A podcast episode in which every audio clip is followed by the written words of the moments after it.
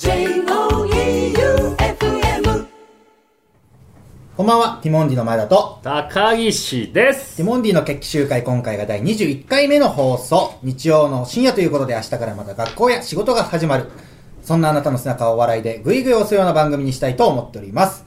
ということでですね、えー、この間、一人でロケで、礼文島に行きまして、うん利尻島だな。利尻島利尻島。えー、稚内のちょっと隣にある島。うん夏8月だったけど、うん14度とかなのよ。ほう涼しいね長袖でもちょっと寒いぐらい。んで、この時期、しかも湿度も低くうて、んめちゃくちゃ過ごしやすいんだけど、まあその分やっぱ冬は寒いんだけどね。うん雪も降るけど。うん東京はもう30度超えてるわけじゃない、バンバン。そうね34とか5とかの時もねうんあったけどんどん高くなってるわけでしょ。それで、東京からの移住者が多いらしいのよ。あ。そうなんだ。だから俺が行く時に、その、利尻島島って言うから、いや、なんか電気通ってんのかなとか、うん。わかんないじゃん、何も。あ無人島離島ってこと？離島。うん。でも人が住んでる。うん。っていうのは知ってて。うん。ただどれぐらいの文化が栄えてるかもわかんないじゃない、ね。情報あんま分かんないねうん。北海道まだねだからどうなんだろうって思ったんだけど、うん。いや、絶対吉田さんと高岸は好きだった。よ。ほまあ、そもそも Wi-Fi もあるし、うん。電気もガスも水道もちゃんとしてるんだけど、めちゃくちゃね、自然がううん。全部のいいところをこう持ってきたみたいな景色の。ほ海あり、うああなるほど。そういうことね。山あり。ああいいね。で、山もサイクリングロードがあって、へえ山からの海も見えるし、ああなるほど。高いとこも行けんだ。そう。うん。海からの山も見えるし、うん。で平たいところもあるのよ。景色がパーッと開けた。草原ってこと？草原。もあるし、海もうん。いろんな角度から見えるんだけど、うん。もうほんと海一面だけっていうところも見れたりするんだよ。へだから俺でよかったなって話になって、スタッフさんが最終的に。え俺もちょっと帰りたくないなと思ったんだけど、おあ帰りたくなくなるぐらい。ああへー。俺ってちょっとね、で俺どちらかというと家でもう全然1ヶ月2ヶ月入れるからさ、ね。家の中で完結する生活がなんなら好きだけど、これはちょっといいわって思って。うん。で、おそらく、まあ、スタッフさんとかと話したけど、吉田さんと高岸はもう永住コースだな、みたいな。えあー。えそんな落ち着くんだ。そう。で、しかもやっぱ東京からの移住者が多いだけあって、うん。そういう人たちがう、ん。いろんなこう、アクティビティっていうのかな？うん。遊び、うん。こう持ってきて、うん。お店というか、ああなるほどね。みんなで、自由にやってんだ。そう、やっていいですよ、みたいな。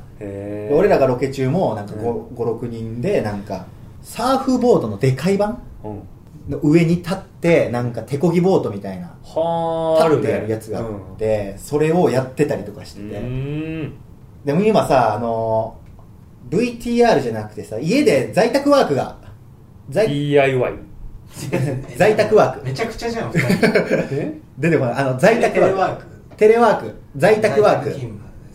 在宅ワークの人多いじゃない。うんだもうあそこでいいわけよ。なだからでもリモートで済ませちゃうからうん仕事もできるしっていう。なんか、あのースタッフさんも帰りたくなくなってて。持ち着くんだそう。癒されんだね来年もうん絶対に来ようって話にあなってて。あいいねで、なんか、有吉の夏休みって番組。ああいいよねあのある番組ねじゃないうん我々はまあ冠番組を北海道で持たせてもらってるから、うんじゃあ前田の夏休みで、うん。あの次は高岸と吉田さんの移住計画を進めて 案内しようかみたいなもう勝手に進めてるらしいんだけど。で夏あそこはね高岸多分行かない方がいいぐらいの、ね良さがその海水浴もできる。できる。帰ってこれない。へー。日向はあったかいけど、うん。やっぱ涼しい。へえとえ面積で言ったらどれくらいなの一周70キロとかかな。70キロ？どれくらいあるの村ぐらい？市ぐらいある？うん。普通の市ぐらい。まあでも面積はもちろんねうん。そんなにないけど。区ぐらい？区よりちょっとある。区にもよるな。尺度。区にもよるわ。いやでも本当になで今回はちょっとねメールがたくさん来てるから、はいまあ、ちょっといろいろお話はしたいところですけども、来てるお便りの方、えー、読んでいきましょう。はい。えー、ラジオネーム、オレンジふみさん。はい。えー、これは前田さんと JY にお答えいただきたい。うん高岸さんの今ありて、あれは何なんですか？はえー説明してもらわないといけない、絶対に。FM 愛媛さんも言っております。これありきで JY が聞いてたのか、うん JY ありきでこうなったのか、どちらでしょうか私は僕の自慢のアルファードでの出来事からあの YouTube への企画になったのだと思っています。まあ、あの、今ありてと JY は、こう、切っても切り離せない存在だから、因果関係がね。うんその鶏が先か卵が先かみたいな、うん。もうどっちが先なんだろうなっていう。俺はまあこれに関してはもう関与してないですから、多分 JY 初なんでしょうけど、うん。ただ、その、谷村新司さんが先でうん。JY が発案したのか、JY がうん。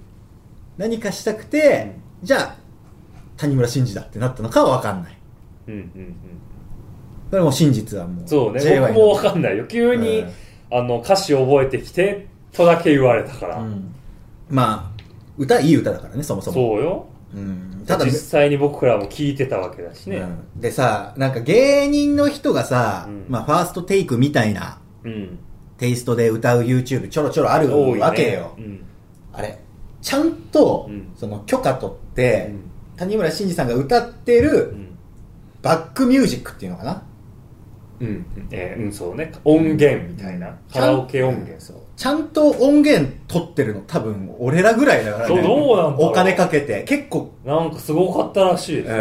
ーお金かかってますから。権利のね。わざわざそこまでして、やっぱ JY は実現したかったんだよね、どうしても。うん。なんか誰だったっけな？誰かはね、ギター弾ける人横に置いて芸人が歌うとか、経費削減をこう、掲げながらみんなやってるところですけども、我々は今、あれ、ありてのためならいくらでも財源を惜しまないっていう事ね。務所通してってことだよめちゃくちゃ正式なルート。そこまでしてやっぱね、やりたいっていうね、もう意見があって実現したものですから。うん。そういう意味ではもう JY が好きでっていうのもあるんだろうな。そうね。うん CY。でもこれはあれでしょ？その前田が載せた時に、うん。俺の、あの、曲が流れてたっていう、僕が、今相手が流れてた。って俺の、俺の今ありてって今言おうとしてた、今。車に、僕が車に乗ろうとしてたら、吉田さんの今あり手が、違う違う違う谷村新司さんの今相手が流れてたのはこの YouTube の企画があったからなのかどうかっていうことですっていうことじゃない？これは残念ながらちょっとね、うん。あの企画を考えてる最中だったうん。じゃあ別に他の曲もいろいろ聴いてる中での一曲だったっていう。まあでもファーストテイクをやりたいから今あり手を選んだじゃなくて、うん今あり手を高岸に歌ってほしいからファーストテイクにしたっていうのは、こなのこの順序であるけど全然理解ができない順番だね、まず。いや はいなんかね、スタッフさんと盛り上がってたの今ありてって多分ねその前田が車で前田に聞かれた時も春ぐらいだった気がするんだけど、はいはいはい。でそれ選抜じゃない。春の選抜。今ありてってやっぱめっちゃいい曲だよなみたいな。これなんかできないかなみたいなのであのどういう曲だったっけなっていうのを聞き直してた時期。うん。うちのスタッフ、今ありてっていい曲だよなって話し合ってるんですか？あそうです 勘弁してください、ちょっと。野球うちの YouTube チーム、そんな話してんのかよ。知らないところで。よりすごいプロ意識高くないいい曲だよね、そこまで網羅してますね。野球を愛するススタッフしかいませんからね。いや、今、ありっては、まあ、ギリかすってるぐらいですけど、や野球そのものじゃないですから、もいやだからあれをねこう高岸が歌ってるのは見たいよねっていう話になって うん。そっからこう権利許可の旅へとう。いやー。結構かかったんでしょ。まあそうそう俺の手伝ってくれてる宮脇マネージャ経由してーが頑張って経由してね。ただね、宮脇マネージャーが結局その経由して許可取ってお金払ってって使ってるわけじゃないですか。うん。そう僕が、じゃあなんか企画やりたいことあるって言われて、じゃあアルミホイルでバットなんか作ってみようかなみたいに言った時に、アルミホイルをもう街中の買い集めて合計5000円ぐらいだったかな。へ8000円ぐらい。8000円ぐらい。えうんのアルミホイルを、まあもちろん使って、ほぼ使わなかった部分もあるから、実質4000円とか3 3000円ぐらいかな、アルミホイル使ったの。高い高い高い高い言われて、いや、谷村新司さんの今ありての方がいくら前高いんだよって話だったけど、ずっとブーブー言われてたから、うちのチームの金銭感覚ちょっとバグってんだよな。一曲高岸に歌わせるためだけのと、プレゼントまでしてますからね、アルミホイルバットに関しては。だからもう、これはね、うちの YouTube スタッフ陣がちょっとでずれてる感覚を持ってるんじゃないかなって思います、俺は全然そのそこのリアクションは宮脇とはすごいずれてたよ 全然別によくないこんぐらいっていう。あ、吉田さんは？全然いいよっていう思ってましたけど、宮脇さんは。やっ宮崎さんやっぱ、谷村新司には甘いけど、谷村新司さんにお金行く分にはいいけど、やいや相場があるからやっまあまあ相場そうっすね。権利関係やっぱりね、無断で使う人も多いからやっぱちゃんとぱめちゃくちゃべらぼうに高いとかではないですよ全然。まあね。音源のあれも。まあそうですけど、やっぱちゃんとこう、手順を踏んで労力がかかり、うん。そこまでして実現したかったのかっていうの思いはありますけどね。100万回再生ぐらいいくかと思ったら今10万もいってない いやところの方が多いですもんね。うん。いや、本家のファーストテイクはめっちゃ盛り上がってたよもうこれで。いやだからこれでいったみたいな これはいったっていう手応えめっちゃあったいや映像のクオリティもすごいねいいんですよで力の入れ方おかしいんだよな、なんか。ちょっと世間とずれてずれてたかもしんないでな。もまあ、楽しい。曲曲の良さは伝えられたもちろんねね、いい曲ですからね、名曲で。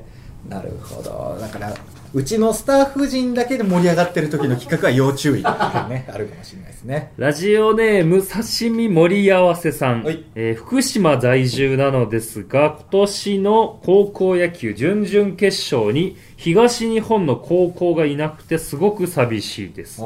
日大東北は残念ながら1回戦で近江に負け、うんえー福島といえど東北の高校は全校応援していて、うん。3回戦で東北唯一の盛岡大附属が近江に負けてしまって、ね。とても悔しかったです、えー今年の高校野球を見ていて思うことなどありましたら教えてほしいです。なるほど。うん。まあ、決勝は我々、まあ、本当生で見たいところではありましたが、映像で、まあ、試合を決勝戦やってるところを見てはいましたけども、ね。はいどうでしたか高岸は？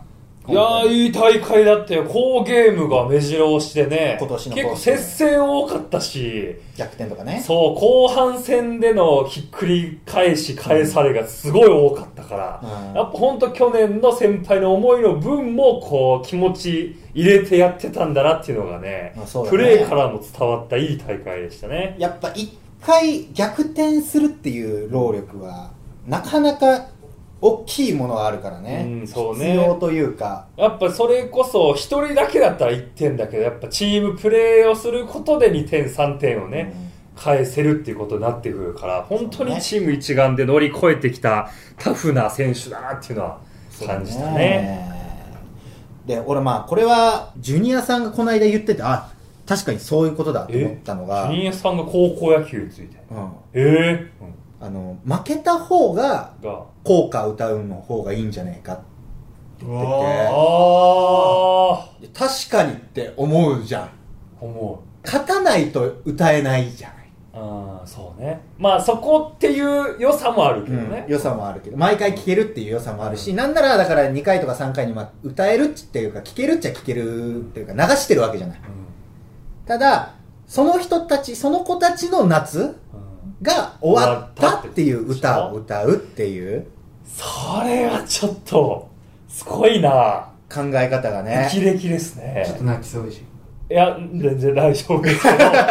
あの本当当たり前って思ってたことだからうん。固定観念あったんだなっていうのが、俺らがね。晴天の霹靂ですよずこれは。っとやってたからね。うん。確かにね。だって勝ったら言ったら何回でも歌えるっていううん。わけだもんね、そ確かに最後引退っていう意味でやっぱ涙するっていう意味か気持ちもこもってるから、それは言えてるなジュニアさん。うで全国の子たちの校歌も歌えるしそう聴けね知っるしてもらえるっていうのもあるしね、うん。ですし、まあ、最後じゃあ決勝終わりましたって言った時に、またその2位の準優勝の効果を歌って、じゃあ、それではじゃあ、最後、最後まで残った子たちの、そうね。最後唯一の優勝のね。優勝の。一番最後の今年の夏の歌える最後に引退する子たちの効果聞いてもらいましょうで歌うがいいんじゃないかこれはっていすごいうな。これちょっとまあ確かにと思うね。これは、うん、そう思うな、うん。聞いた上で。ね。だってその方がやっぱこうリスペクトもお互いし合えるし、うん。よく頑張ったってこうね真ん中で整列して負けたチーム歌って、ベンチ前にいる勝ったチームが本当素直にこう、うん。拍手を送っててできるもんね。そうね。ありがとうっていうね。まあどっちら今の形もいいと思うけど、ねその勝てば歌えるっていうそれがパワーにもなったりするからね、ただまあまだ歌わずに済んだっていう、うん。まあ、地方大会からねずっと。歌わずに済んだっていう。さ終わらせずに済んだっていう。あそうねそこだね、うん。歌うイコール夏が終わるっていうね引退を伸ばせれたってことね、うん。まだ野球ができるっていうね。半分ちょっと効果を歌うっていうものが切ないものになるかもしんないけど、まあでもそっちの方がみんな全校で野球を大会やってる感があるんそうじゃないかね。みたいな。全校聞けることになるもんね。そう全試合にそうすることで、うん。甲子園行ったら甲子園の歌を歌えるっていうモチベーションで予選も行けるし。そはあ。う。これ、まあ、いいよね、案として。そうね。うん。すごいなジュニアさん。まあ、ある種、こういうのはまあ野球に携わってる時間が我々の方が長いから、固定概念はもちろんあるけど、まあ、我々も気づいておきたかったなっていうのはあるね。つかなかったな。そういうもんだで済ましちゃってたね。そうね、当たり前というか、うん。何も疑問も思ってないっていう。うん。まあ一個ね、あ、そういう考え方あるんだって、ちょっと我々も提示していきたいなって。103回大会にして初めて聞いたもん、それ。ね、俺も人その生考で。え。ね。さすがだね。だジュニアさんの視点だから、まあ、見つけられたこともあるかもしれないけど、ね。ただ我々も、まあ、半分今の形よりもよりいい形あるんじゃないかって思うこと大事だなってちょっと思ったわこれね。甲子園で、うん。最後今年は智弁和歌山の曲うん。聴けて終わってたかもしれないっていうね思いました、はい。それでは次の方行きましょう。ラジオネームナース服のマネキンさん、はい。前田さんお誕生日でしたね、はい。おめでとうございます。ありがとうございます。29歳の目標をここで発表してください。なるほど。これでも、まあ、よく言うじゃない。1年の目標とか、うん。今年の抱負はとか、うん。1年でできることってマジで限られてるから、うん。本当に何かを成し遂げるってなると、う1年では無理よ何でも大概って。まあでもなんかどこ行きたいどこ食べ何食べたいでも一つね。人生の新しいチャレンジとしてこれ習いたいもそうだけど。俺はでもまあだ基本2年3年で考えることが多いからだから20代でしょもうあと1年で。だそうよ。ラストでしょ、うんラスト。だからなんだろうなまあだからふ本当に無難にめちゃくちゃ無難に答える時はまあなんか番組深夜にレギュラーとかやらせてもらえるようにもちろん頑張りますとは言うけど全国ネットで。全国ネットの深夜で、ただやっぱ自分で成し遂げれるかわからないその不確定要素が多いまあね。目標、うん。ほぼ運、まあ、もちろん僕らがやれることと運の割合って言ったら、運の割合も大きいから自分で成し遂げれるものが目標だと思うね。うん。そういう意味で言うとなんかこうえー、海釣りに行くかな？海釣りか。いい目標ですね。行けよ。今年の 今年20最後の目早く行って標きなよ。いい目標ですね。自分でできるから行っねたことないんだもんね。うん行ったことないのをやるっていうのはすごいチャレンジです沖釣りないでも船に乗りたいな。船で釣りするかな、うんなんか番組持つとかもちろんあるけどもう、まあ、努力はするけれど結局それ叶うかどうかは分かんねえからね。それを目標にして叶わなかったなとかって思うのもね不健全だからね。って感じかな。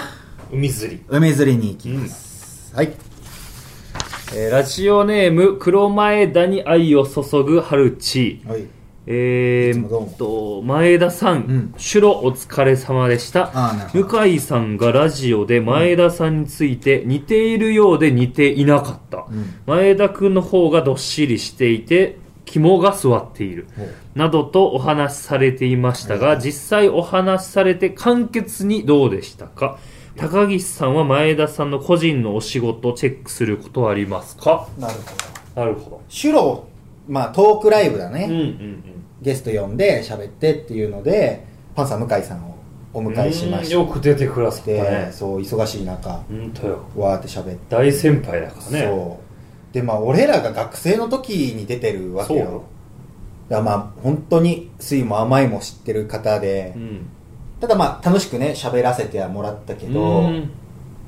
やっぱね向井さん曰くパンサーはバーンって上に出てきてグラフで言うと、わーって上の方に行って一回テレビ出ない下の時期がグーンってあって、で最近またグーって出てると。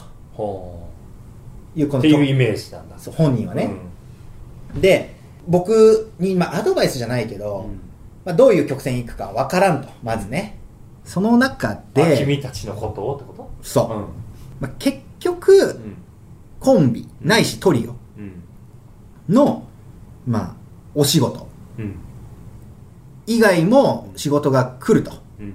これは放っておいても。うん。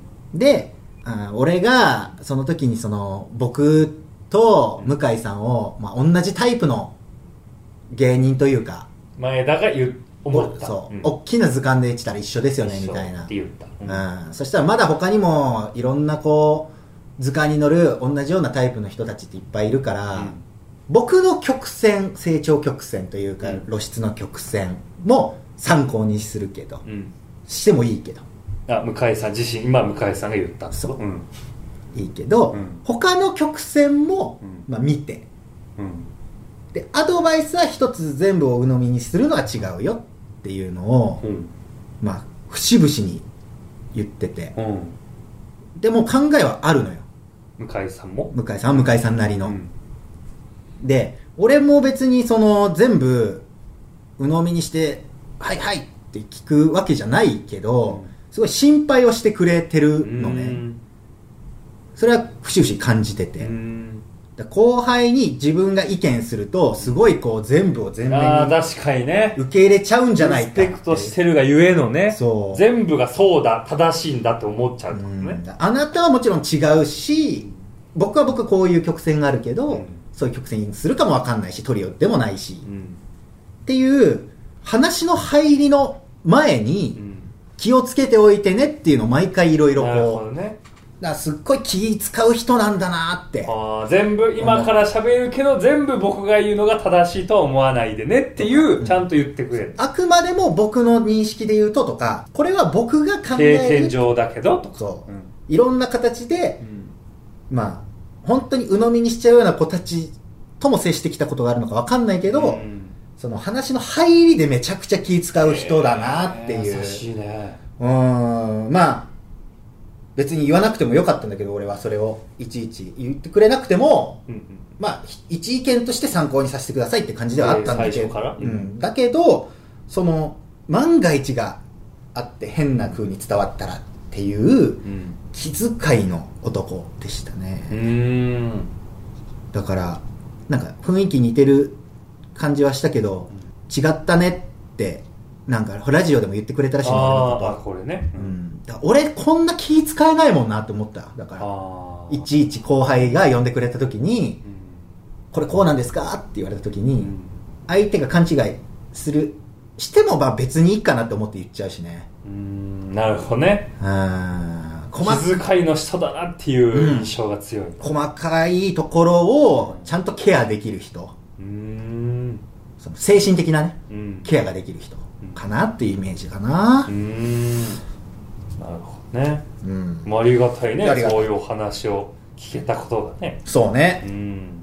だから結構お客さんが入ってたからお客さんも楽しめるを前提にうんまあでも俺も聞きたかったり楽しめるようななんか楽し聞いてみたいなってことを聞いたのがライブだったけど、うん。普通にまあご飯もね連れてってもらいたいからね。まあねそういうとこでしかうん。まあもっとこう深く話す場ってでそういう場でしか話せないこともあるしね。そうそうそう、うんかな。またちょっとご一緒させていただければと思いました。そうね。そういう回でしたえーラジオネームミランダ母さん。えー高岸さんが突然ブログを始めて驚きました。嬉しいです、どういう心境で始めたのでしょうか、えーしかも開設した8月27日は2年前相方前田さんのブログがぱったりと止まった日です、えーそうなんだ。これは何か意図があってのことでしょうか？いや違いますね。偶然だとしたらすごいです本当に365日のあそうなんだ。ぴったし針の穴通したかのよううに、いや僕が辞めた日に高岸が始めたらなんかあるだろうけど、うんうん辞めてっていうか更新しなくなってから1年2年3年ぐらい経ってんのかな。うんう、んだから本当にたまたまだろうけど。うんうんうん。そうね。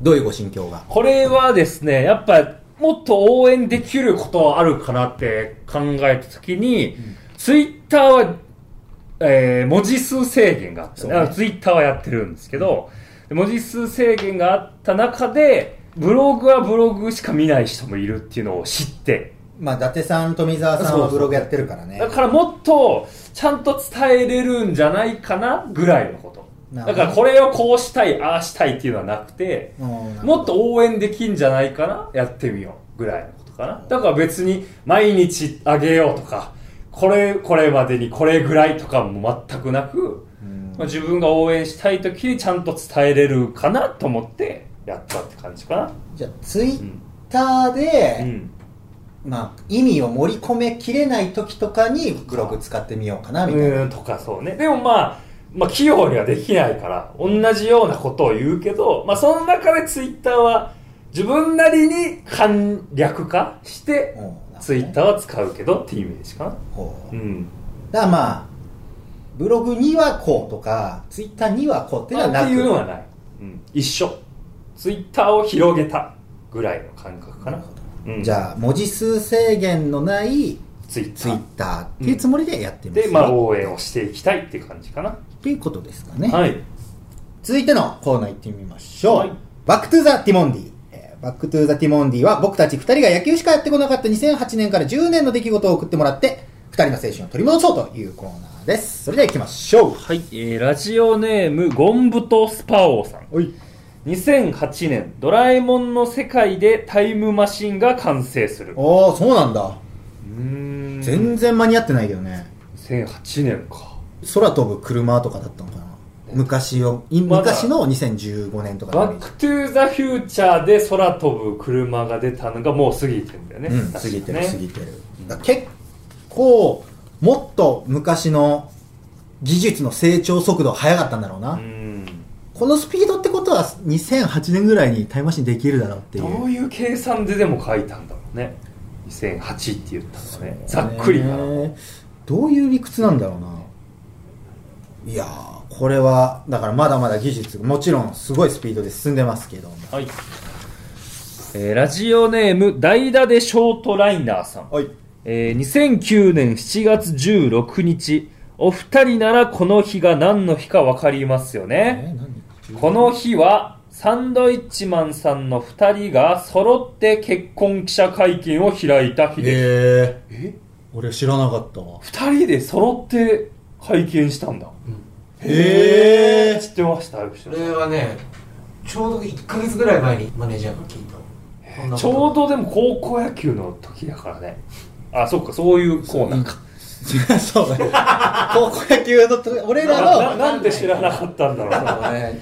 全然映像もないしね俺は頭の中に。知らない。二人並んでるのはいつも並んでるけど、うん。結婚え金屏風の前で？記いや者会見えっとねテレビ朝日さんに仕切ってもらってええじゃあニュースにちゃんとこうそのまんま流してもらえるように。それは結婚式をじゃなくて会見ですよただの。なんかねちょっとあやふやなんだけど、富澤さんか伊達さんどっちかが結婚するってなってはいマネージャーに連絡した時に俺もするわっていうかしてしてるわかなんかそういうのがあってえ？みたいになったらしくて俺もしてるわってことあるんですか？結し婚てるわ。まあするわ。するわ。みたいな。うーんでじゃあもう2人でやっちゃおう。みたいな運びでほー。やったみたいなのは聞いたことがある。じゃあへ合わせようぜじゃなくて、うん。似たような時期にた。またま報告が重なったから、じゃあまとめて会見やろうかっていう。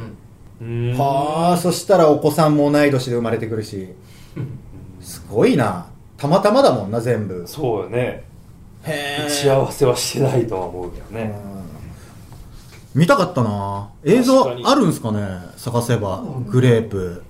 グレープもグレープ持ってなさそうっすかね。持ってるじゃない？グレープはグレープって、グレープが、まだかいできてないかな、グレープ。できてますよね。フフラットファイブのファイブできてないわフラットファイブの時だからできてないか。9はじゃあフラットファイブに聞けば。いやいやもうないでしょ うわ、見たいなうんその映像。多分まだ、今でもさ、すごい若いけど、もっと、うわ、若いなっていう絵なんだろねうな真っキンキンの時だろうねダツさんがそうね。ちょっと色、落ち着いた金だしね、うんあの時に比べると。ねはあ、なるほど。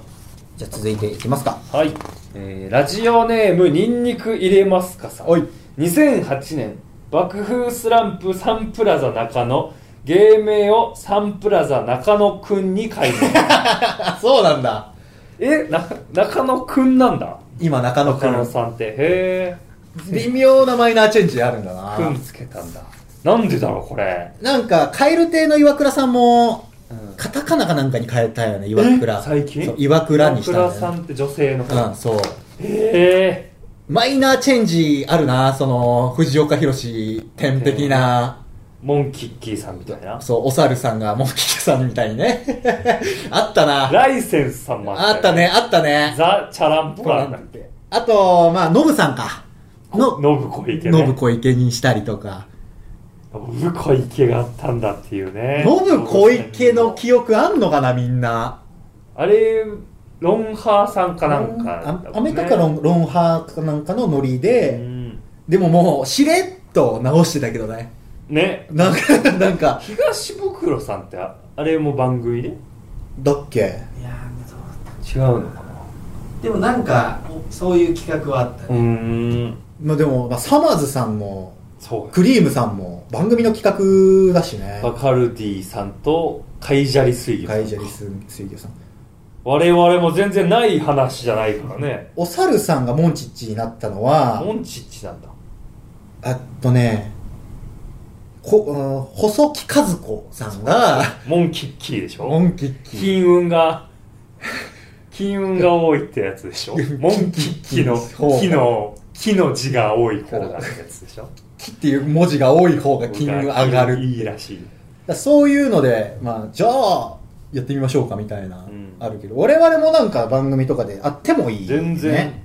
まあ、やりたいわけではないけど、別に。まあね変えてくださいとは言わない。そうだね。企画用意してくださいってわけじゃなく、どっちでも別にいいってぐらいだから。